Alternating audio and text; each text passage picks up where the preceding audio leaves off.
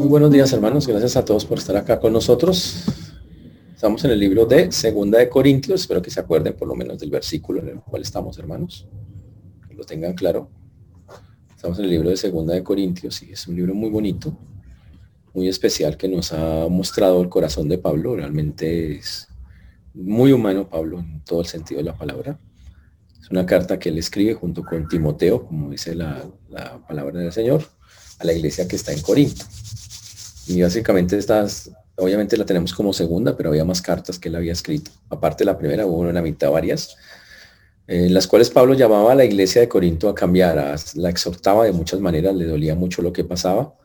Y daba gracias al Señor comenzando su carta eh, al Señor que es el que consuela, al Padre de misericordias, al que tiene toda consolación. Y le recuerden que consolar es levantar, al que nos levanta en medio de cada cosa que nos consuela nuestras tribulaciones para que también nosotros podamos consolar a otros, es lo que él decía. También Pablo nos recordó que obviamente van a abundar las aflicciones, pero que el Señor siempre va a estar ahí, que Él es nuestra esperanza firme, aún cuando tengamos que estar en, cosas muy difíciles o muy complejas o muy, muy fuertes. Dice que Él va a estar ahí. Y por eso Él le recuerda que cuando estuvo en Asia tuvo una tribulación muy fuerte, casi muere, pero que él confiaba que el Señor tenía un plan y que hasta que no terminara él no estaría eso.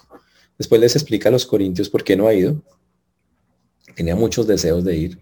Ya había ido una vez, pero le fue duro. La primera vez que fue, fue rechazado. Había y se fue con dolor de allá de ese lugar.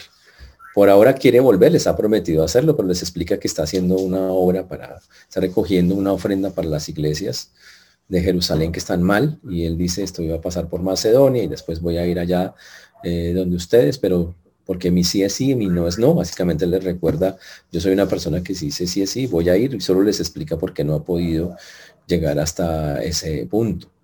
Después nos habló claramente como él era un hombre que eh, su sí era sí, su no era no, porque este estaba sellado en el espíritu, porque era alguien que estaba metido con Dios. Y después en el capítulo 2, que ya casi llegamos a donde estamos, él nos dice que él eh, no quería ir con tristeza, que él esperaba que las cosas ya hubieran cambiado cuando llegara, que él si había contristado algo con su carta, o sea, si había entristecido a alguien, le perdonaran, pero que la idea de él es que estaba confiando en que ellos iban a cambiar, que él les había escrito con muchas lágrimas eh, y que en eso él sentía, dice, yo no quiero llegar allá sino para traerles cosas, para, que, para transmitirles a ustedes algún don espiritual, algo muy, muy especial y dice que también habló de un caso específico de alguien, de algo que él había tratado antes y dijo que la iglesia ya debía parar la disciplina a una persona porque ya, ya que la perdonaran y que la volvieran otra vez a, a meter y estuvimos hablando del perdón la semana pasada muy en detalle de por qué hay que perdonar y Pablo aquí demuestra que tiene un corazón perdonador impresionante y estaba mostrando cómo perdonar. Y pero ahora vamos a llegar al versículo número 12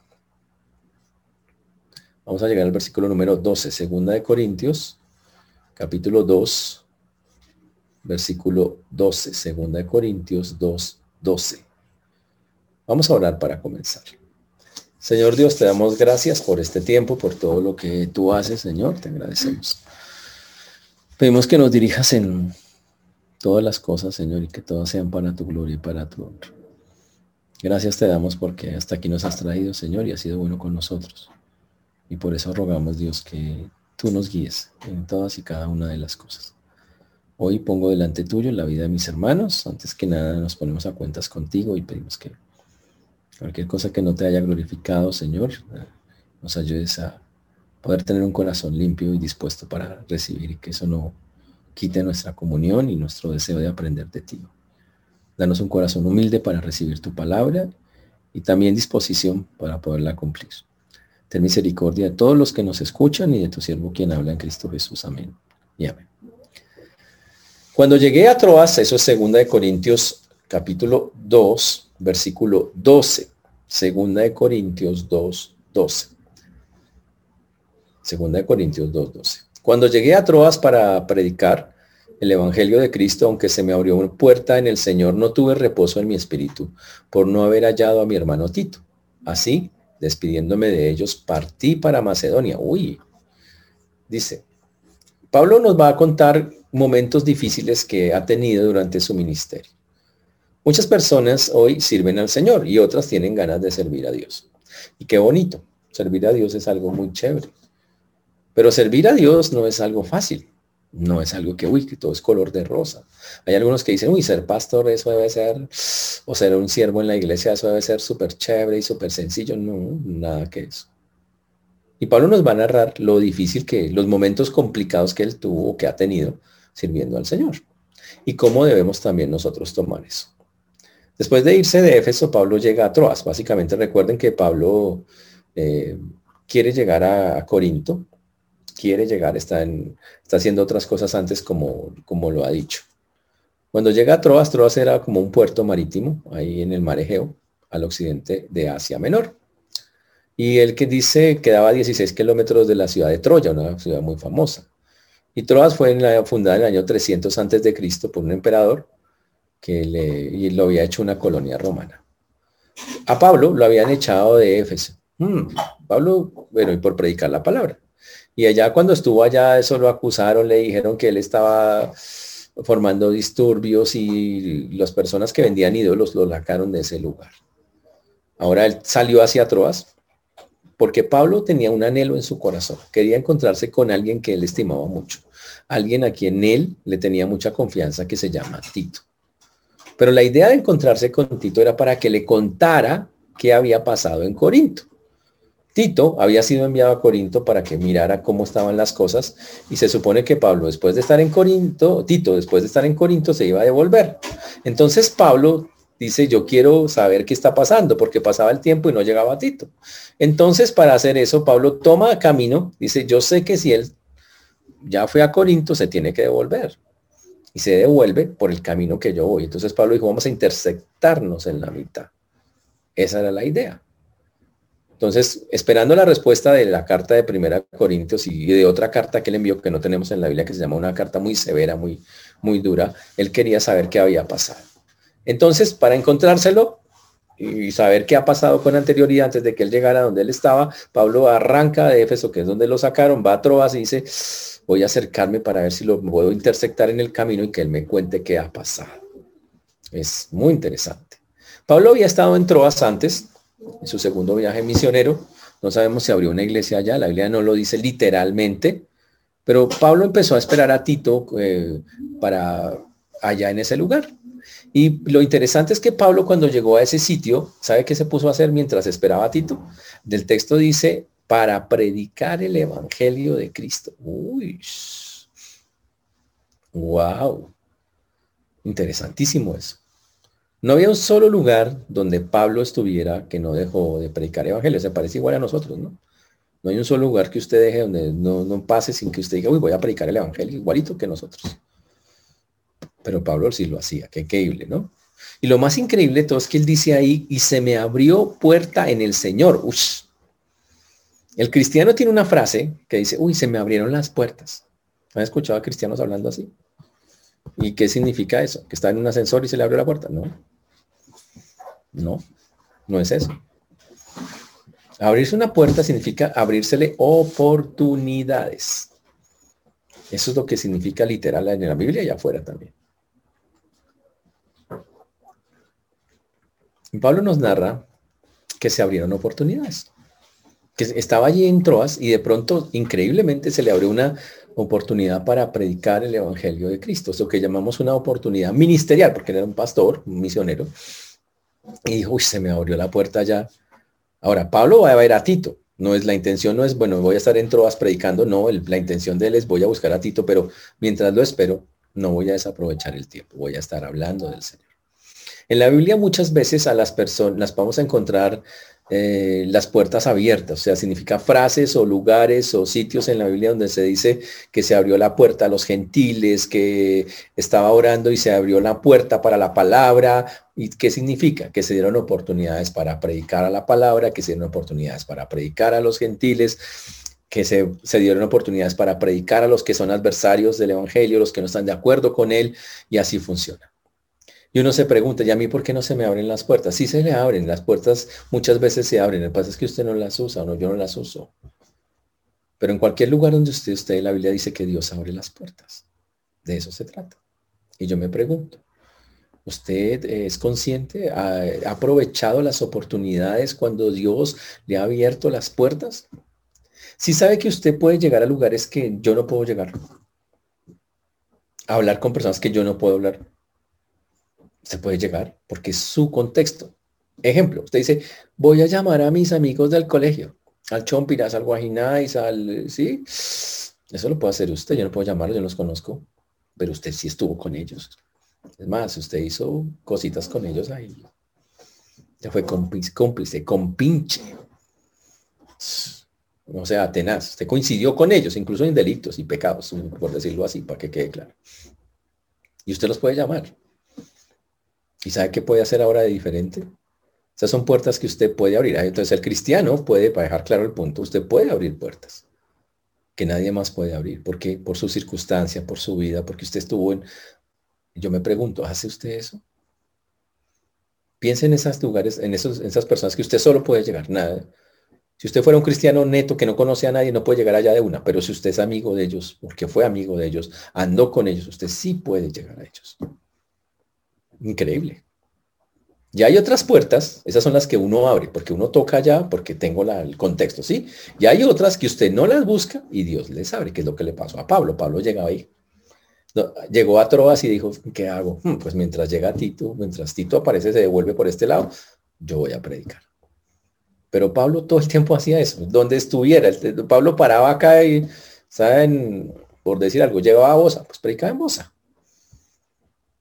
Llegaba a Castilla, predicaba en Castilla. Si llegaba, donde fuera, donde fuera. Ese es el asunto. Y Pablo también oraba muchas veces oraba que las puertas se abrieran donde él estuviera. Y esa es otra cosa que un cristiano también tiene que estar haciendo. En Colosenses 4.3, por ejemplo, dice, orando también que al mismo tiempo por nosotros, para que el Señor nos abra puerta para la palabra, a fin de dar a conocer el misterio de, el misterio de Cristo por el cual también estoy preso. Pablo en Colosenses capítulo 4, versículo 3. Uno tiene que orar al Señor, el Señor, ábreme puertas donde yo, por donde yo pase. ¿Y qué hace Dios? Pues apareja las puertas, las deja listas. Y resulta que Pablo llega a Troas y hay una oportunidad que Dios había cuadrado. Una oportunidad que Pablo había orado, porque Pablo antes ya había orado, donde él, yo quiera que vaya, ábreme las puertas. Y efectivamente se abrieron. Entonces obviamente cabe la pregunta, ¿y eso yo lo puedo hacer eso para todas las cosas? Ábreme una puerta para el trabajo. Ábreme una puerta para el viaje ábreme una puerta para, uy. Y la respuesta es sí, yo puedo orar, yo puedo decir, Señor, ábreme una puerta para, pero ojo, si es tu voluntad, obviamente. Porque a veces usted quiere que le abra puertas para sus caprichos. Ábreme una puerta en Aruba, en Hawái. sí, señor, cerca a la playa, ábreme una puerta ahí. Y vainas así. Entonces, eso es otra cosa. veces para caprichos, mm, pero cuando es algo de verdad que, va, que, que es una necesidad o que es algo que la gente necesita, seguro tenemos que hablarlo. Y Dios abrirá las puertas, ¿ok? Pero hubo un problema. A veces Dios abre las puertas, pero usted no tiene la disposición. O hay cosas que lo molestan y no lo hace. Increíblemente a Pablo le pasó lo mismo en, este, en esta porción de la Biblia. Wow. Y lo dice de frente. Pablo, lo chévere de la Biblia es que no oculta los defectos, las fallas, los pecados de la gente. Él dice, eso es así. Miren lo que dice Pablo. Dice, aunque se me abrió puerta en el Señor, no tuve reposo en mi espíritu. Wow. Dice, aunque se me abrió la puerta, la verdad, wow, no tuve tranquilidad, no tuve reposo, estaba el tipo agitado. Eh, Pablo no, no estaba bien, básicamente lo que está diciendo. Y, terrible. Ahora, Dios abre una puerta, pero Pablo no tiene como la disposición. Ahora, ¿qué lo atormentaba tanto a Pablo que decía, no tengo paz en mi espíritu, estoy inquieto? Pues Pablo estaba muy preocupado por Corinto. había muchas cosas que le pasaban por la cabeza. Corinto, en la carta primera que les mandó, Pablo denuncia un montón de cosas que está pasando. Después le manda otra carta, varias cartas les mandó después, que no aparecen acá en la Biblia. Y después les mandó y ahora está esperando respuesta de qué pasó. Si hubo cambios, no hubo cambios, y él está angustiado en su espíritu, ¿qué es lo que pasa? Recuerden que en la iglesia de Corinto había falsos apóstoles, divisiones, conflictos, incesto. Eh, la gente tenía posiciones eh, corridas sobre ser soltero, sobre el divorcio, sobre el papel de la mujer, sobre la idolatría, sobre la cena del Señor, los dones espirituales. O sea, la gente andaba, eran niños, eran bebés. Era gente muy corrida, o sea, que muchísimo, una iglesia muy conflictiva. Y Pablo no tenía la respuesta de qué había pasado. Y estaba temeroso, por, por decirlo así, estaba agobiado por la situación. Y sabe qué? Le afectó por esa puerta que, eh, para poder hacer las cosas bien en esa puerta abierta en Troas. Porque dice el texto, al no haber hallado a su hermano Tito en Troas. Y no se quedó. Usted dice, ¿cómo así? ¿Dejó botado el trabajo, Pablo? Allá entró. ¿Qué es esto? O sea, Pablo Ahora hay que entender qué, es lo que está pasando. Pablo tenía mucha urgencia por saber qué había pasado. Pablo estaba inquieto en su corazón. Los corintios eh, eran el, vamos a decirlo así, era el amor, la traga maluca de Pablo. Él los quería mucho, pero le producían dolor en forma le dolía. Eh, ellos que no le hicieron a Pablo, hablaron mal de él, lo juzgaron, lo criticaron, lo censuraron. Eh, y Pablo salió dolidísimo de allá, pero sabe que nunca los dejó de amar. Nunca. Él estaba ahí, que necesitan, que esto, y por eso les escribía cartas tratando de encontrar respuestas. Ese es el asunto. Entonces Pablo dice, tengo la puerta abierta aquí en Troas, pero no está Tito. Es muy importante saber la respuesta. Y la Biblia dice, partió para Macedonia que era la siguiente, el siguiente pueblo en el camino, decía, si Tito no está acá, en Macedonia me lo encuentro porque él viene de regreso desde Corinto, básicamente lo que está diciendo. Pero eso nos muestra que a veces mm, nos puede pasar lo mismo. Dios puede abrir una puerta y por los afanes de la vida, por el estrés de la gente, por estar usted ahí pegado de otras vainas, no hacemos lo que tenemos que hacer. Y Pablo, pues lo bonito de la Biblia es que la Biblia no niega nada de lo que de lo bueno y de lo malo que se hace. Y aquí dice que Pablo, aunque se le abrió la puerta, no tuvo reposo. Y dice, despidiéndome de ellos, partí para Macedonia. Y no quiere decir que Pablo no hizo nada. Sí lo hizo, habla de que lo, pero que lo hizo agitado, lo hizo con estrés, un trabajando con el trabajo estresado, como que, y no tenía paz, hijo, sabe que me voy. Podía haberse quedado. Cuando él dice que una puerta abierta significa que las cosas estaban dadas para hacer muchas cosas. ¿Ok? Pero no la hizo total porque su corazón se angustiaba, estaba... Y yo me pregunto si nosotros somos iguales. A veces dejamos que los sentimientos, la ira, el enojo, la amargura, la gritería, la maledicencia, el estrés, el... no nos deja hacer las cosas que tenemos que hacer con Dios de una manera tranquila. O las dejamos botadas, o las dejamos a medias. Y sabe que es, más está mal. Y Pablo no está diciendo acá que está bien. Él dice, no, no tuve eso. Dice así que despidiéndome de ellos partí para Macedonia por no haber hallado a Tito. Oh, y uno dice, uy, pero Pablo estaba como estresadito. Sí, estaba como estresado, angustiado. Dice, pero este no era un hombre de Dios. Es obvio que los hombres de Dios también se estresan. ¿O qué piensan que son algo cuerpo glorioso o qué? Pues obvio que se estresan. Y harto. Es una responsabilidad muy grande. Pero no hay que leer eh, Segunda Corintios capítulo 2 versículos 12 y 13 sin leer Segunda Corintios capítulo 2 versículos 14 en adelante. Porque, ojo, así como Pablo reconoce, sabe que vea, si eso no, yo la verdad reconozco que por mi agitación en mi espíritu salí para Macedonia, me pude haber quedado allá y hacer otras cosas, pero hay que leerles los versículos 14 hasta el 17 para entender qué pasó. Dice lo siguiente.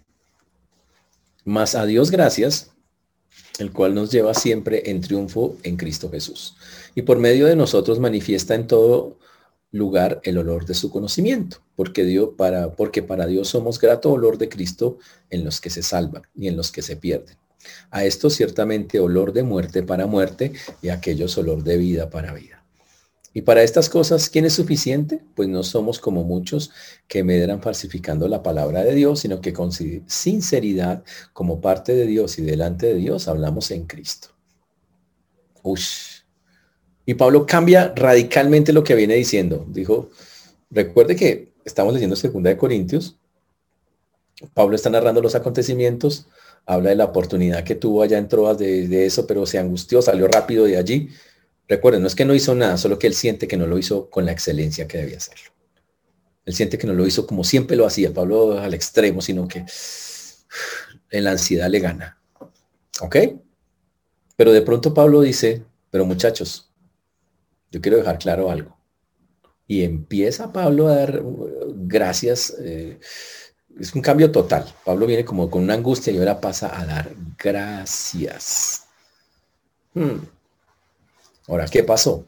Recuerde que Pablo escribe esta carta, segunda de Corintios, no la escribió, no se sentó una noche a escribirla, va a escribir segunda de Corintios derecho, no. Pablo la escribió a pedazos y a medida que las noticias iban pasando, él iba escribiendo la siguiente parte. Ahora, Pablo, ¿qué pasó con Pablo? Llegó a Macedonia y se encontró con Tito y la respuesta sí, se lo encontró. Claro que sí. Y cuando se lo encontró, las cosas cambiaron. Uy, wow. Increíble. Allá le pasaron cosas también cuando se encontró con Tito, pero el punto es, sí se encontró con él. ¿Y sabe qué le dijo Tito? Pablo, los corintios han cambiado. Uy. Y Pablo lo que hace acá cuando pasa del versículo 13 al 14 es, ya recibió las noticias. Ahora Pablo nos narra qué pasó cuando recibió las noticias, cuando se encontró, cómo cambió su actitud, qué fue lo que ocurrió. Mm. Qué interesante, ¿no? Ahora le cuentan que sí, Corintio está mejor y y obviamente no es que está completamente perfecta, pero ha mejorado muchísimo. Y aunque todavía algunos por allá, había algunos falsos apóstoles y algunas cositas por allá en Corintio, ya la situación era muy difícil. Ahora, por eso Pablo tiene una actitud diferente y ahora Pablo eh, no mira sus circunstancias ah, para echarse a la pena para nada de esas cosas. Él cree, obviamente, recuerde que él nos habló del Padre de misericordias y el Dios de toda eh, consolación. Y ahora Pablo dice, vamos a, yo quiero que vamos a hacer algo que es muy importante, vamos a, a darle gracias a Dios por estas cosas que nos han pasado. Es un cambio radical. Entonces Pablo, digámoslo de esta manera, Pablo se mira, un día se sienta y dice, Sí, yo estaba desalentado cuando fui a Troas, pero ahora tengo otra visión del asunto, tengo otra manera, otra perspectiva, otra manera de ver las cosas. Y esta es la que el cristiano tiene que tomar, a pesar de que hayamos tenido momentos donde no la hemos tomado de esa manera. Ahora, Pablo coge los versículos 14 y 17, que son, son versículos basados en la cultura romana, y eso es muy interesante. Son versículos basados en la cultura romana en, un libro que se llama Las cartas a los Corintios, escritas por el señor William Barclay, hemos hablado de él por, por una posición toda loca que tiene, pero en muchas otras cosas este hombre dice cosas fantásticas. Tomando a William Barclay como ejemplo para entender el contexto, Pablo William Barclay describe eh, lo siguiente. Dice, Pablo estaba pensando en el triunfo eh, en la imagen de los romanos y de Cristo como conquistador universal. Y lo dice de la siguiente manera, el más alto honor que pudiera recibir un general romano victorioso, ¿sabe cuál era? El triunfo, dice Barclay. Para ello había que tener varias condiciones. Para, para pues, que lo declararan un general victorioso, dice Barclay, debería haber sido el comandante en jefe en el campo. La, la campaña tenía que estar terminada. Toda la región donde él estaba tenía que ser pacificada. Las tropas deberían estar de vuelta a casa debía haber eh, matado por lo menos a 5.000 enemigos en combate. Debía haber ganado territorio para ser llamado un general victorioso. Y ojo, y debía haber salido de un desastre o repeler un ataque ganando. Y la victoria debía haberse obtenido sobre un enemigo extranjero, no en una guerra civil. Todas esas eran las condiciones para que una persona fuera declarada victoriosa en el imperio romano. Ahora, ¿por qué nos vamos a meter en eso? Pues porque Pablo va a hablar de la victoria en Cristo. ¿Ok? Y va a ser usando exactamente lo mismo. Y va a usar todo lo, la figura que, usó, que se usaban los romanos de cómo celebraban. Ahora, cuando, una, cuando los romanos ganaban una guerra o ganaban afuera con, con, todas las condiciones y había triunfo y el general iba a recibir los honores y todo eso, esa era una cosa impresionante. No solo Barclay, sino otros dicen ah, uniendo las partes, dice de cómo se celebra. Voy a darle algunas cosas de cómo se celebra. La procesión del general victorioso iba por las calles de Roma hasta el Capitolio y tenían un orden, quién iba adelante, quién iba atrás y eso. Primero iban los funcionarios del Estado y del Senado. Después iban los trompetistas. Después el botín del campo conquistado. O sea, ellos decían, mira lo que nos, nos sacamos de allá. Entonces, si había oro, joyas, eh, lienzos, lo que fuera. ¿Ok? Lo que fuera de cualquier pueblo. Y pasó incluso algunas veces cuando eh, Jerusalén cayó, que los, otros pueblos desfilaron con todas las cosas que había en el templo. También eh, tenían imágenes de la tierra conquistada, hacían como dibujos de la tierra. Hacían modelos de las ciudadelas y de los barcos conquistados, o sea, maquetas, mostrando, mire todo lo que nosotros acabamos o conquistamos. Después había un animal para el sacrificio, que normalmente era un toro. Después había un desfile de los príncipes, de los líderes, ojo, que habían eh, llevado cautivos, que los agarraban allá y a todos los paseaban encadenados así detrás. Y obviamente esos líderes más adelantico, cuando terminaba el festejo, los mataban. Después pasaban, los, eh, los que ejercían la justicia de los romanos, seguías con músicos y liras. Después venían los sacerdotes eh, romanos con incienso. Y con el incienso y salía un olorcito mientras iban pasando. Y después de todo eso, venía el general. Venía en un carro tirado por cuatro caballos.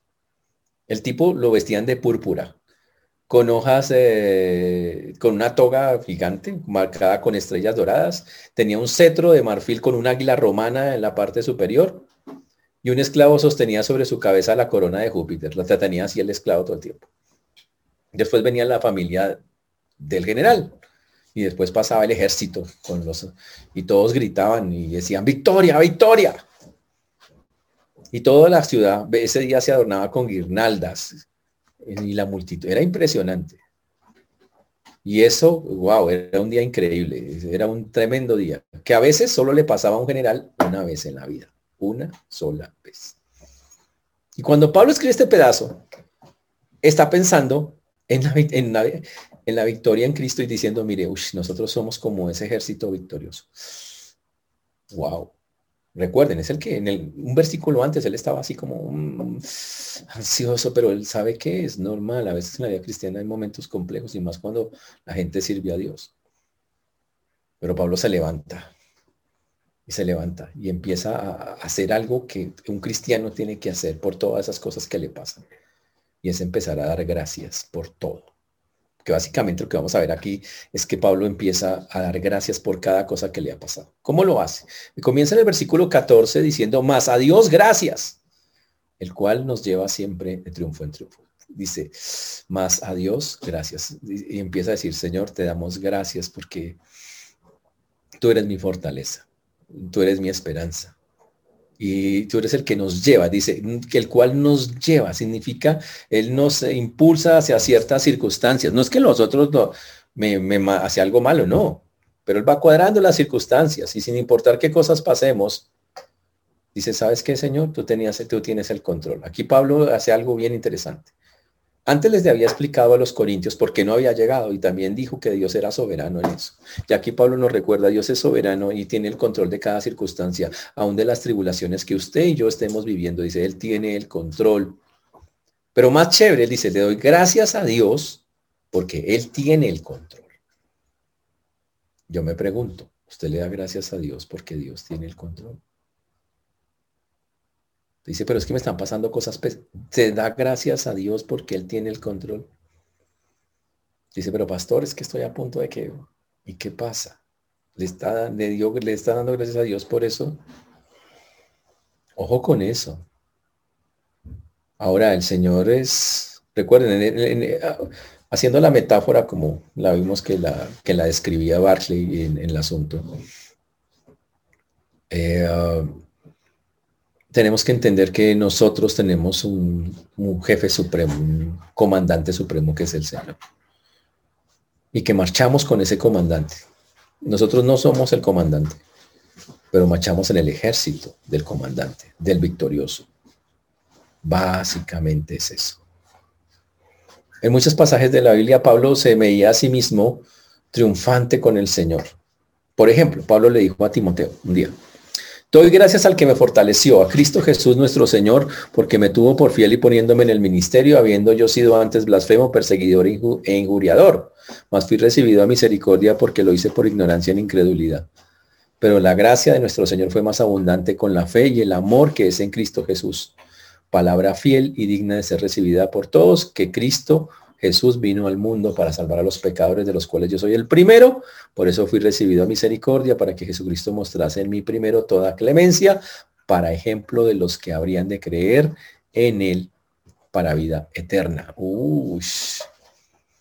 Y Pablo está diciendo, yo doy gracias porque el Señor me metió a su ejército.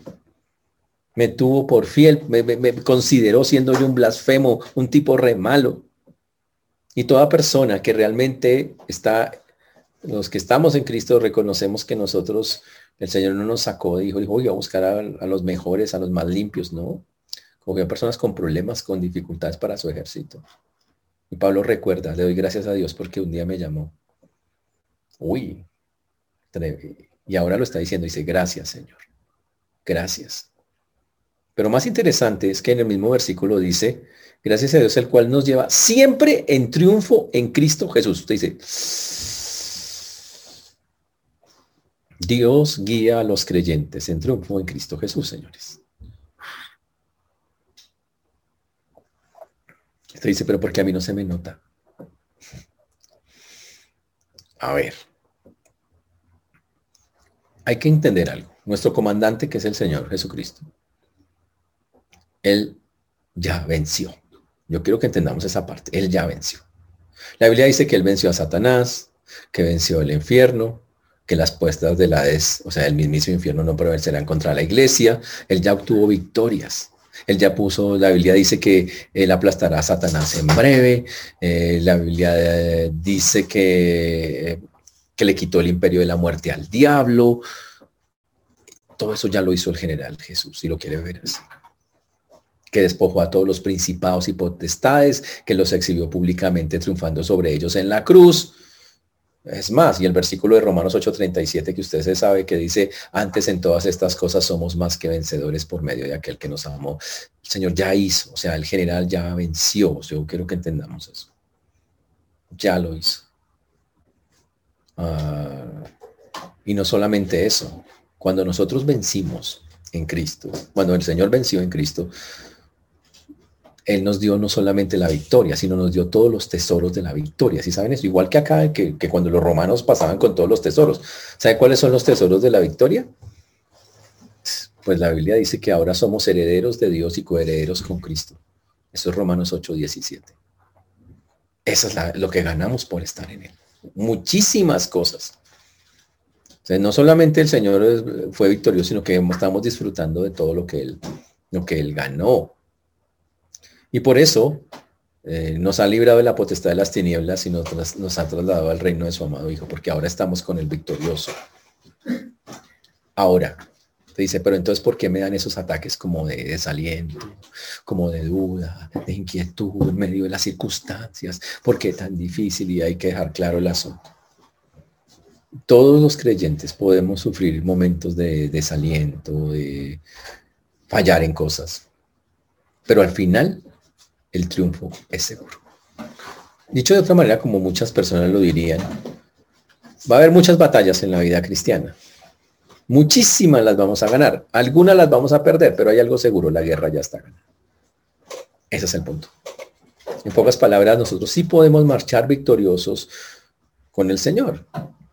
Y un día, la Biblia también hace una ilustración al final en Apocalipsis, cuando dice que nosotros reinaremos con Él por los siglos de los siglos y que los reinos del Señor han venido a ser de nuestro Dios. Eso es Apocalipsis 11:15. Y que reinaremos por siempre con Él. Fantástico. Un día va a ser pleno el asunto.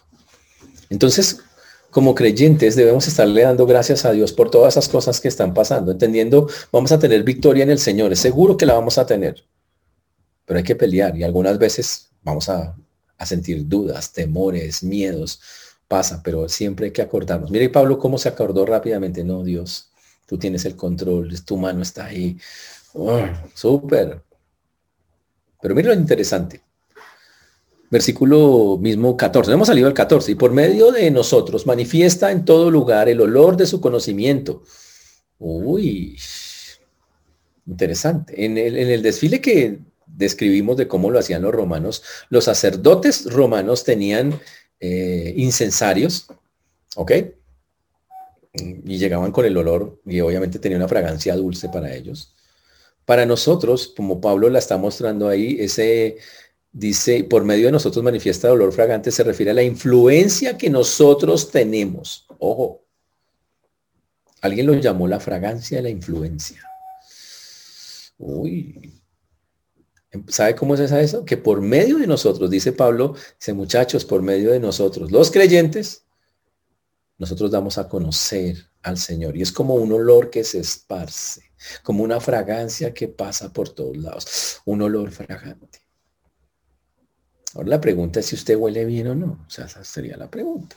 ¿Usted es un olor fragante o, usted huele lo que huelen los tostacos?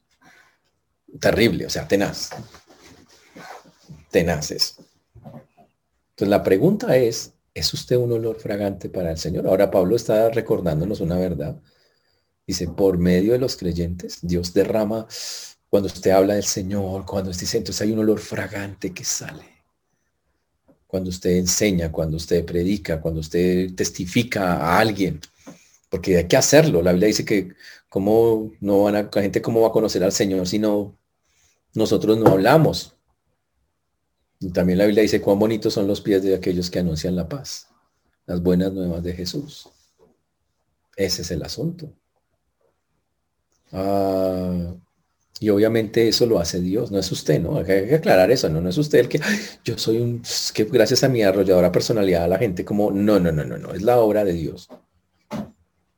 Porque recuerden, nosotros no somos competentes con nosotros mismos para pensar algo de nosotros mismos, sino que nuestra competencia proviene Dios. Eso es pura autoconfrontación, ustedes lo saben de memoria.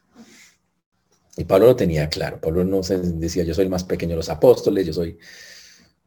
Pero daba muchísimas gracias al Señor, ojo, por tener esa influencia, por ser un olor fragante. Y yo me pregunto, ¿usted es un olor fragante para los demás? La gente, gracias a lo que usted, porque el olor fragante es que cuando usted habla, sale algo y es agradable a Dios. Básicamente, déjeme decirlo de esta manera, para que quede claro. Es una ilustración que no se sale solo del Nuevo, eso es del Viejo del, del Antiguo Testamento. En el Antiguo Testamento, cuando la gente estaba en el tabernáculo, el sacerdote en el lugar más santo del sitio, el lugar santo, había el lugar santo y santísimo, en el lugar santo, el sacerdote entraba con temor con el incensario, ponía y lo quemaba ahí, y la idea es que el incensario pasara una cortina y fuera un olor fragante a Dios que se encontraba supuestamente en el lugar santísimo. Esa es la idea. Pero también después, más en el libro de Hebreos, dice que el olor fragante son las oraciones de los santos. También lo atribuye a eso, que significa que una persona ora y Dios dice, huele rico, alguien está orando. Es eso básicamente lo que dice. Ahora, hoy en día sería, se pasado lo que nos dice Pablo, que cuando una persona cristiana, un creyente, está hablando de Dios, lo que es de Dios, derrama un perfume, un aroma que Dios dice, wow, están hablando de mí. Ese es el olor fragante. Y yo me pregunto, ¿tiene usted un olor fragante para el Señor? Mm. Chévere, ¿no? Por eso es tan importante que tomemos con mucha seriedad eso de proclamar el Evangelio. No es un asunto de nosotros, es del Señor. No es cuestión de resultados, es un privilegio. Y usted debería ver, oiga, yo tengo, yo sé algo de la Biblia, yo tengo el privilegio de poderlo decir. Sí, y más chévere. No solo tiene el privilegio de poderlo decir, sino que Dios se siente agradado que usted lo haga, tan agradado que Dios dice, huele rico. Huele rico mi hijo está hablando de mí, algo así. ¿Entienden, muchachos? Y ahí lo ratifica en el siguiente versículo 15, porque para Dios somos grato olor de Cristo en los que se salvan y en los que se pierden. A esto ciertamente olor de muerte para muerte y aquellos olor de vida para vida. Uy. En el desfile romano, el sacerdote iba con el incensario, la gente olía, ¡ah! ¡Qué chévere! Ese, digámoslo así, era el olor de la victoria. Pero ojo, en la cultura romana, ese mismo olor para victoria que la gente decía, tan rico que huele eso, también los que traían presos y todas aquellas personas que habían sido cautivas porque los habían conquistado, ese olor no era para vida, ese olor era para muerte, porque ellos sabían que cuando terminara el desfile, hasta ahí. Interesante, ¿no? Entonces Pablo dice que cuando nosotros damos a conocer al Señor a las personas, es un olor que sube hasta el mismo trono de Dios. Dios dice, wow. Y por eso dice la Biblia que todo tiempo debemos tratar de ser agradables a Él. La palabra que él utiliza. Agradables, que seamos agradables a Él. Por ejemplo, la Biblia dice en eh, eso es Gálatas, perdón, eso es 2 Corintios 5, 9. Procuramos ausentes o presentes serle agradables. ¿A quién? A Dios. A Dios. Por eso la Biblia dice que tenemos todo, y la palabra agradable aparece en muchos textos de la Biblia, y en todos el contexto es, Dios tiene que oler que nosotros manifestamos su conocimiento a las personas y Dios puede percibirlo. Y dice, me estás agradando. Por eso la Biblia dice que tenemos que estar haciendo lo que es agradable al Señor, como dice Efesios capítulo 5, versículo 10, comprobando lo que es agradable al Señor. Y cuando usted lo hace, dice que se siente allá arriba en el cielo. Mm, qué chévere. Qué chévere. Ah, entonces es un grato olor y entonces Pablo hace la aclaración, ¿no? Cuando yo hago y predico el evangelio y, ojo, y, la gente se salva, es olor agradable para salvación, olor para vida, como lo dice ahí. Pero por el otro lado, cuando las personas rechazan, es solo la muerte. Porque esas personas, al cerrarse a Cristo, ya no tienen oportunidad. Igual que los, obviamente en el desfile romano, como les decía, ya la persona sabía, terminó el desfile, me muero, no hay nada que hacer, ya me pescaron, ya no hay nada que hacer. O sea, es una muerte inminente. En el, desfile romano la persona sabía, mi muerte es inminente. Cuando se predica el Evangelio, cuando se dice a las personas que busquen a Cristo, Dios dice, huele rico. Pero la persona que es que va a recibir a Cristo dice, qué rico lo que me acabas de decir. Y se entrega al Señor y se salva. Pero el que dice no y no y se muere con eso, ese olor se convirtió en olor para muerte porque rechazó al Señor significa, ese olor le anunciaba su muerte inminente, igual que en, la, en el desfile romano. En pocas palabras, entonces Pablo está hablando del simbolismo de la victoria. Para unos es la muerte inminente y para otros es la victoria de estar en el cielo y de estar para siempre con el Señor. Wow. Pero ¿cuál es la diferencia? Pues entre los que creen y los que no creen. Para el que cree, olor de vida. Para el que no cree, olor de muerte. Así de sencillo. Uy, muy bonito el texto en ese sentido. Ah, por eso tan importante predicar y que usted entienda que cuando predica, eh, algo emana de usted. Algo que le agrada a Dios. Y Dios está feliz. Dios dice, y yo quiero que entendamos eso. Es, cuando hacemos cosas para el Señor es un olor agradable a Dios. Es algo que le qué rico. Mi hijo, mi hijo está ahí. Es fantástico, huele muy bien. Mm. Ahora, Pablo en el versículo 16 hace otro cambio pequeñito. Dice, a estos ciertamente eh, olor de muerte para muerte, aquellos olor de vida para vida. Y para estas cosas, ¿quién es suficiente? Es una pregunta, ¿y cómo así? Dice, pues no somos como muchos que medran falsificando la palabra de Dios, sino que con sinceridad, como parte de Dios y delante de Dios, hablamos en Cristo. Ninguna persona, ningún ser humano puede ofrecer un servicio a Dios excelente sin Él, sin Dios mismo. Un servicio apropiado, justo, eh, en la medida que el Señor quiere. Los seres humanos no tienen, no tienen cómo influenciar o cómo llegar a las personas o llevar a las personas a la eternidad, pero Dios sí. Por eso dice, eh, Pablo quiere aquí decir, sabe que eso no proviene de los seres humanos, porque el ser humano no tiene con que nadie es suficiente. Mm. Por eso hay que repetir, no que seamos competentes por nosotros mismos, sino que nuestra competencia proviene de Dios, el cual, el cual asimismo nos hizo ministros competentes de nuevo pacto, no la letra, sino el espíritu, porque la letra mata más el espíritu vivifica. ¿Quién dice eso? Pues el Señor. Nuestra competencia no proviene de nosotros, viene de Dios. Y Pablo lo aclara, nadie tiene eh, la fuerza para hacerlo. Y lo dice claramente. Uy, en pocas palabras, si alguien dice, está llegando a algunos, está teniendo algunos resultados, teniendo algunas cosas, simple y llanamente, es porque Dios le da la capacidad para hacerlas. Así es como funciona.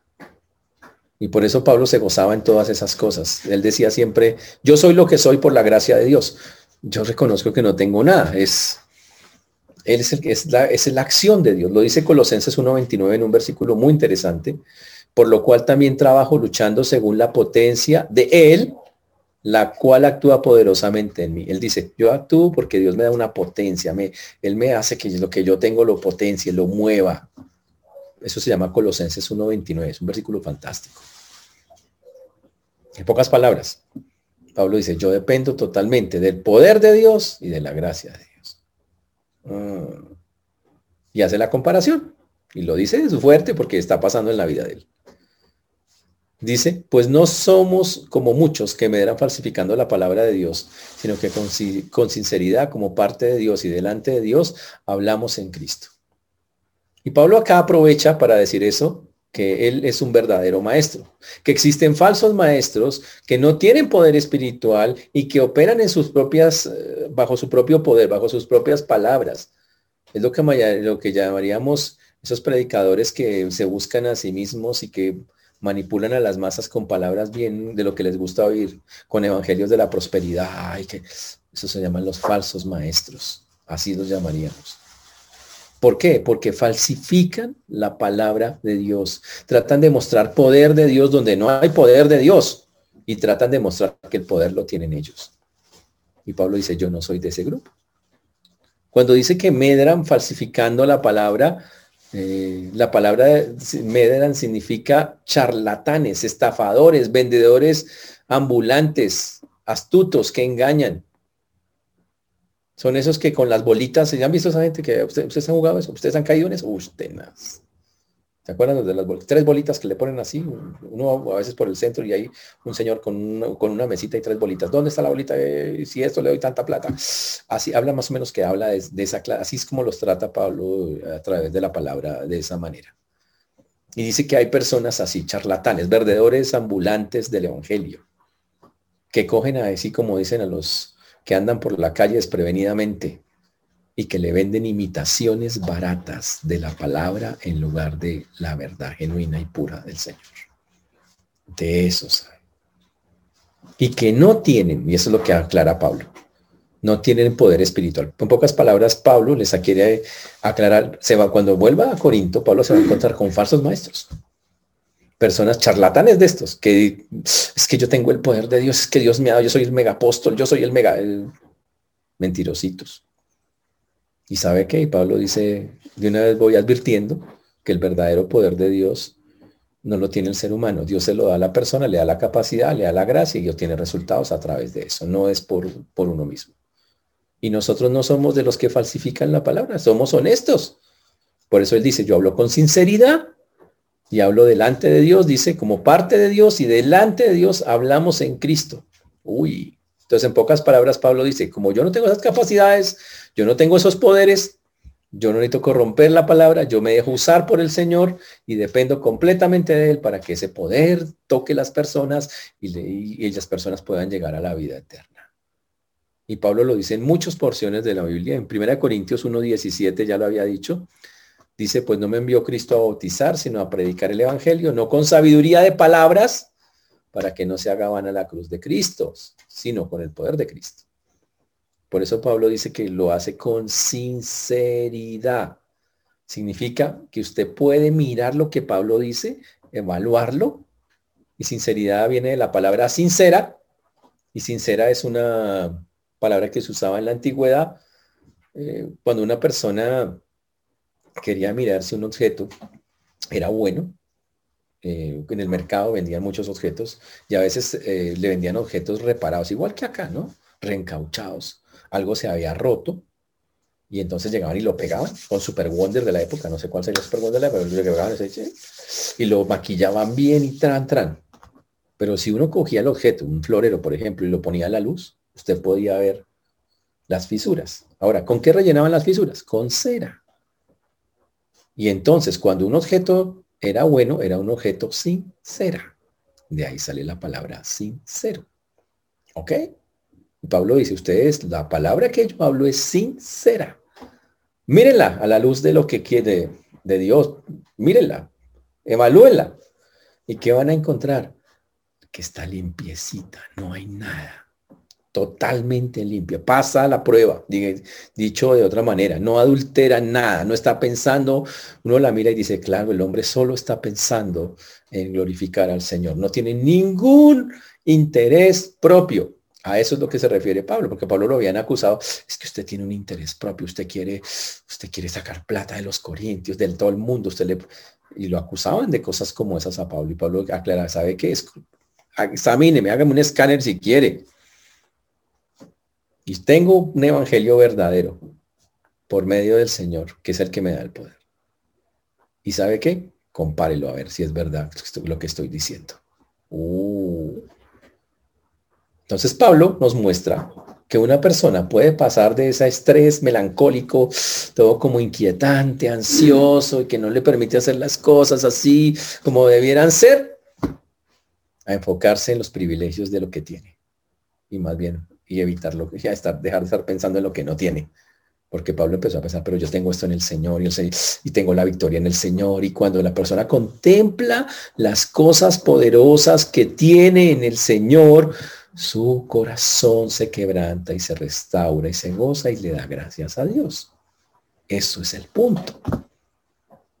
Tal vez usted hoy esté con, de cariño le están diciendo ya ansiosín, alguna vaina así, usted tiene así los pelos de punta, parados, alguna vaina así, y está como el estrés a un nivel muy alto y si le ha subido la bilirruina, ¿qué se llama? Bueno, no sé, usted está, la tensión se ha subido de una manera muy alta. ¿Sabe qué toca hacer? Deje estar mirando lo que no tiene. Y ahora no puedo esto, y ahora no puedo esto. Más bien no, es, ¿qué tiene? Más bien contemple lo que sí tiene. Pablo contempló los privilegios que tenía y, y lo y obvio, inmediatamente el tipo pues se gozó. Señor, gracias por esto. Pocas palabras. Yo sé que hay retos duros, sé que hay retos difíciles, sé que hay cosas complicadas, pero ¿sabes qué? Te tengo a ti y el poder para hacer las cosas, que básicamente es lo que está ahí, para evangelizar y para que la gente de verdad se doblegue para los cambios. Y, se usa para cualquier cosa. Tú me lo das a mí, yo no, no, lo tengo, no estoy en mis fuerzas. Si yo me miro mis fuerzas, ya me acabaron al rato.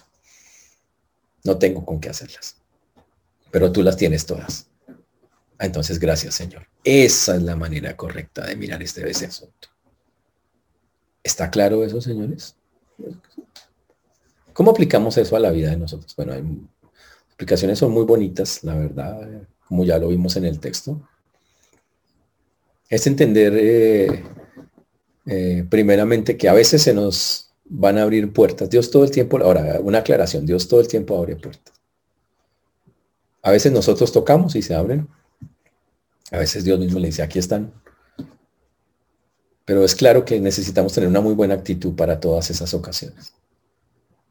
Y cuando se abra la puerta, si usted está todo eh, melancólico, triste, meditabundo y cabizbajo, pare un momento y acuérdese más bien de lo que tiene para que se anime y, use la oportunidad, porque si no, como dice Pablo, Pablo no se sintió bien, dijo, no, no, no, la hice bien. Seguro hizo cosas, Pablo seguro no, no ve que se quedó callado y se quedó momificado, pero no las hizo como él le gusta hacerlas. No sé qué, diga, por eso iba a al Señor. Ah, y otra cosa, tenemos que estarle hablando al Señor, abre las puertas. Listo, si es su voluntad las abría, pero cuando las abra, ahora añádale a la oración, abre las puertas, pero que cuando se abran yo esté listo. que si hay algo que me esté atormentando, cansando, yo inmediatamente yo pueda dejarlo en ti, pueda coger fuerzas contigo, acordarme todo lo que tengo y que tú eres el que va a hacer las cosas, no yo. Y entonces las cosas van a ser de una manera completamente diferente. Ahora, señores, para terminar, recuerde que cuando el desfile romano iba, el general aparecía y ¿dónde estaban los soldados? Detrás. Nosotros vamos detrás del Señor, no olviden eso, nosotros estamos exactamente detrás del Señor. Ahí estamos. Y es algo impresionante. Vamos, pero ojo, estamos con el victorioso. Yo quiero que entiendan algo. Usted aquí no está peleando si va a ganar o va a perder. Y es más, ni siquiera usted tuvo que pelear. La Biblia dice que el Señor ya ganó. Nosotros, Él ya ganó, ya ganó, Él ya, ya hizo lo que tenía la tarea. Nosotros estamos en el desfile, no se amarguen en el desfile. Tenemos, estamos en el desfile victorioso hacia el cielo y usted amargado no aguanta, o sea, no aguanta. Más bien, mientras llegamos al cielo, a la victoria final, sea un olor fragante. hágase ese propósito con el Señor. Señor, yo quiero ser un olor fragante. Yo quiero que donde yo vaya, que tú lo hagas, porque lo hace el Señor, no nosotros. Señor, que cuando, que cuando yo hable tu palabra, por favor, glorifícate. Tú glorifícate ahí. Que cuando yo hable todo eso que tengo, porque te tengo a ti, salga, brote. Y que si yo tengo algo que me está impidiendo sacarlo, Señor, yo, Señor, yo pueda parar y empiece a acordarme de todo lo que tengo, más bien darte gracias, gracias, gracias, y se vuelva mi melancolía, mi tristeza en gozo y yo pueda hacer las cosas para ti. Ese es el trabajo que tenemos que hacer. Que el Señor nos ayude, hermanos. Es muy bonito el texto y no se olvide. Algunos piensan, ¿Será que Dios está viendo lo bueno que hago, señores? Es un olor fragante para Dios. Dios huele. O sea, no es que Dios tenga una nariz, ¿ok? Porque es una metáfora. Pero para que nosotros entendamos, Dios dice, ¿sabes qué? Cuando tú haces algo bueno, yo... Es como algo rico, como una comida rica, como algo que, que es rico y sabe de dónde proviene y sabe quién lo está haciendo. Así que gocémonos en eso. Por el otro lado, señores, aprendan a identificar también los falsos maestros y entender que se distingue porque solo están pensando en ellos, falsifican la palabra, son vendedores ambulantes del Evangelio, estafadores, charlatanes, y que simplemente cogen a los desprevenidos y les venden una imitación barata de lo que es Dios. ¿Y sabe qué? Hay que rechazarlos, hay que alejarse de ellos, porque eso no es lo que el Señor quiere. Que el Señor nos ayude a estar en la verdad, a ser sinceros, honestos cuando hablamos la palabra. Ya que podamos, súper, es poder estar hablando a otros. Porque cómo ellos van a conocer si nosotros no les comunicamos que hay un Salvador que los está buscando, que los ama. Que el Señor nos ayude, hermanos. Vamos a orar. Señor Dios, te damos gracias porque tú eres bueno, Señor. Porque para siempre es tu misericordia. Te agradecemos porque hasta aquí nos has traído y has sido bueno con nosotros. Solo tú tienes palabras de vida eterna, Señor. Solo tú nos guías, nos acobijas y nos acompañas. Gracias, Señor, por todas las cosas que estamos viviendo. A veces son complejas, difíciles. Tú nos muestras que a veces como humanos, al igual que Pablo, podemos tener nuestros momentos donde no aprovechamos las oportunidades que nos das para hacer cosas para ti. Perdónanos por eso. Pero también reconocemos, Señor, que nuestra mente tiene que estar concentrada en que somos victoriosos en ti. Que tú eres el que hace todo y que tenemos que aprender a disfrutar de esa victoria. Tenemos que aprender, Señor, a, caminar en ella y mientras llegamos un día a la victoria total en tu presencia, poder glorificarte y exaltarte. Gracias te damos por esta mañana, Señor, que hemos podido hablar de este tema. Y seguro ayúdanos, abre las puertas, Dios, para poder hablar esta semana a muchos, como lo veíamos hoy. Pero también que tengamos a cuentas todo para estar tranquilos, para descansar en ti y para saber que por más duro que sea el reto, tú estarás ahí con nosotros. A ti la gloria, la honra y la alabanza damos, Señor, en Cristo Jesús. Amén.